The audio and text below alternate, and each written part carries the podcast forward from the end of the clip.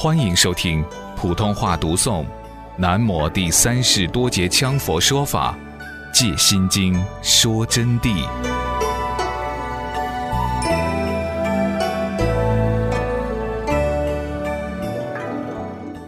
在这个地方要审查自己了，要依照佛说的教义和大圣德上师的教导开示，查己作为任务，每天或者查一次，查两次。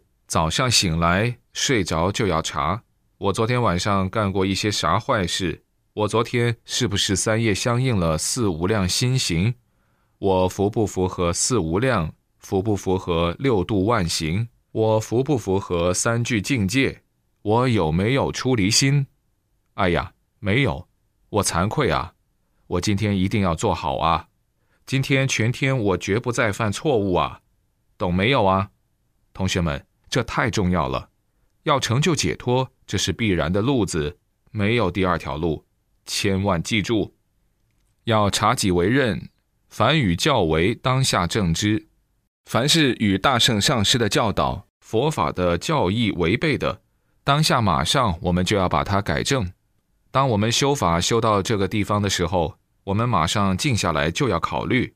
行者于此，当前思后想，你做到没有？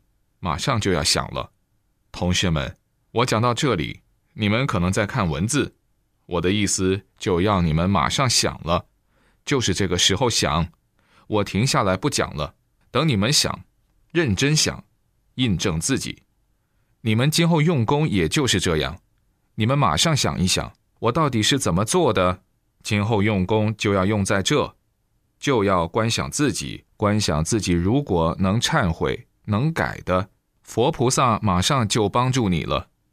我给你们说，学佛不是自己欺骗自己，学了一阵尽是假的。因此，上师刚刚一上场法说了，连你们自己都不敢忏悔，你还敢查己为任，真是天大笑话。发现错误以后，就要立透观的法。透观有透观八法，透观八法立而除根。我们建立加行的升起次第以后。才入正行，方才进入六度万行的修法，那么就容易相应了。那么透关的法是啥意思呢？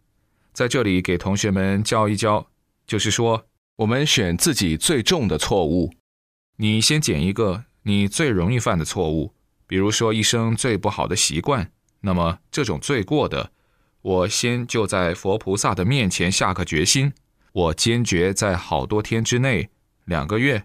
我把它改正完成，我一定做到。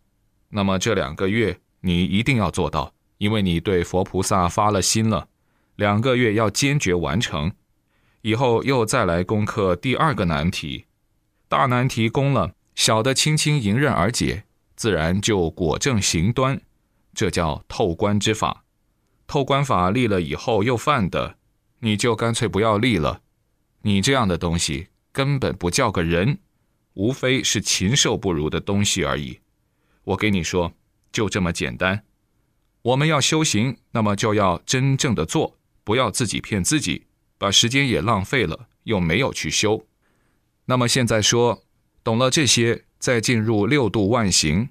六度是啥东西？六度者，布施度千贪，布施就能把千贪度脱；持戒度毁犯，忍辱度嗔恚。精进度懈怠，禅定度散乱，般若度愚痴。这个六度啊是非常重要的，都是菩萨修行必须要做的。只有罗汉不喜欢做六度。布施就是说要财布施、法布施、无畏布施，才能把千贪度掉。持戒守戒律，自然才不能犯一切罪过。只要你忍辱，就自然不能产生任何嗔恨心了。哪个说你，你也不会跟他吵嘴闹架了。精进，拼命的努力，懒惰的思想就没有了，就不会懒惰。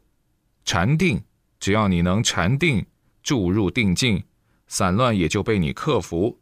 般若产生了以后，愚痴就没有了。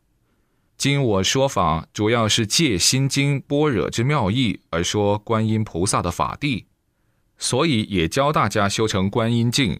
成就于观音，是要拿来修的。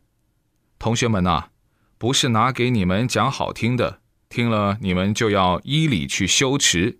所以说，要成观音菩萨的境。所谓观音境，就跟观音菩萨一样的伟大，就跟观音菩萨一样的巨圣。你就是观音菩萨，你就要修成这个样子。故当行于六度之修持，自行化他，自己修行教化他人，行菩提道。一切要考虑到众生，行于利乐有情。只要是众生有缘者，一切都要利乐于他们；无缘，我们也要发心去利乐他们，建立心生缘起。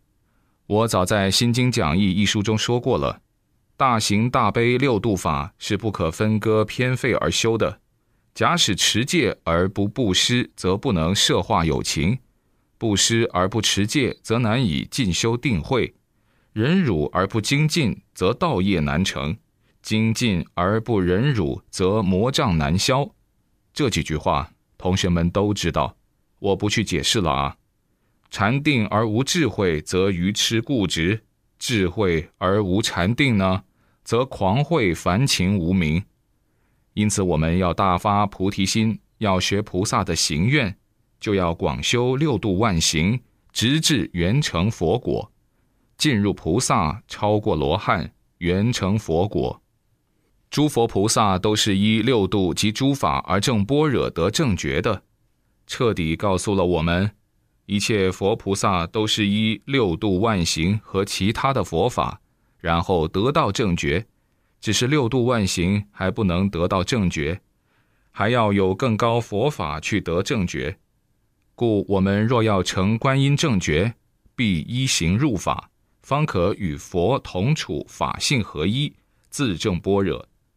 就是说啊，那是有等次的啊，同学们啊，你变成一个鹅，你就要被丢在鹅群里头生活；你变成一个牦牛，你在牦牛群里头生活；你变成羊，你就在羊群里头生活；你变成鸡，就在鸡群里头生活。那么也就是说，鸡群不能跟牛群相合的。懂不懂啊？菩萨的等位就等于相当于各式的类别，所以你要想成观音菩萨，他是巨圣，妙于佛的巨圣，正法明如来古佛啊！你的境就要跟观音菩萨一样，你才能跟他法性合一。就正如我前几天讲的，你不能把一个汽车的轮胎强行往自行车上装，那怎么装得起呢？他得要统一啊，必须是那个样子，他才统一得了。所以三业不相应，有虚假的，自己欺骗自己的，怎么能了脱生死呢？同学们啊，你们好好的想啊。同学们又要注意了，口口声声在说三业相应，千万要弄清楚，三业相应不是要你依密宗的上师五十颂去相应上师。我不赞同五十颂的规定。上师什么上师？难道凡是冠有上师头衔的人就是圣者吗？就算是圣者，也许是初圣，并不是大圣德，更不是巨圣德，完全不是。乃至法王还是凡夫呢？我所说的相应，是要跟佛说法的教界或等妙觉巨圣说的法相应，而不是盲目崇拜什么上师。相应他们的说话指示，因为他们不是真正的大圣者的话，十有八九都会胡说八道的，甚至于还会骗人说假话。所以你如果一当错相应了，就步入邪途了。大家要特别注意。我一贯指的三业相应，都是对佛陀或等妙觉菩萨说法之法行怎么正得的具体修持而三业相应。于此行者静思自己的三业于今昼之日可否与上述法义相应？那么修到这儿，你又要坐下来好好想了。今天晚上、今天白天，我所修的法是不是跟上述的这个正道修持一样的呢？你只要这样去修，同学们，那是容易的很。佛法的力量是迎刃而解，轻轻就得到，只是一线之隔。你不愿意修，有什么办法呢？人家法义给你说，那东山上有个宝，你说的，嗯，那个东山上不是宝，或者你横竖不走了，你非要在半山上捡个烂石头回来，你说这个就是宝，那是不对的，必须要依法行持才能捡宝。就是说三业啊，身口意缺一都是不可的，必须照佛法去做才能相应。相应的意思就是走正道。而后才能向大圣人求修正行，即可自证般若，得大解脱。只要三业相应，诸法行径亦复可证般若解脱无碍。这里要告诉你们，懂到这个道理以后，而后可向大圣德求修正行，即可自证般若，得大解脱。向大圣人去求学佛法，求学了佛法，才能得到解脱。但是我告诉你们，在密法，密法分显密、内密和秘密。你要向大圣人求法，也确实很难很难的。为什么难？是难而不难。你的行为使你不能学法，尤其是那些超于密宗的无上大法的巨圣上师。当然，这些法呢，上师不敢给同学们说，我能教你们。但是我相信。只要你们能诚心得这些法，是易于反掌的，因为他要行为去换，决心去换，诚心去换，这是很不容易的。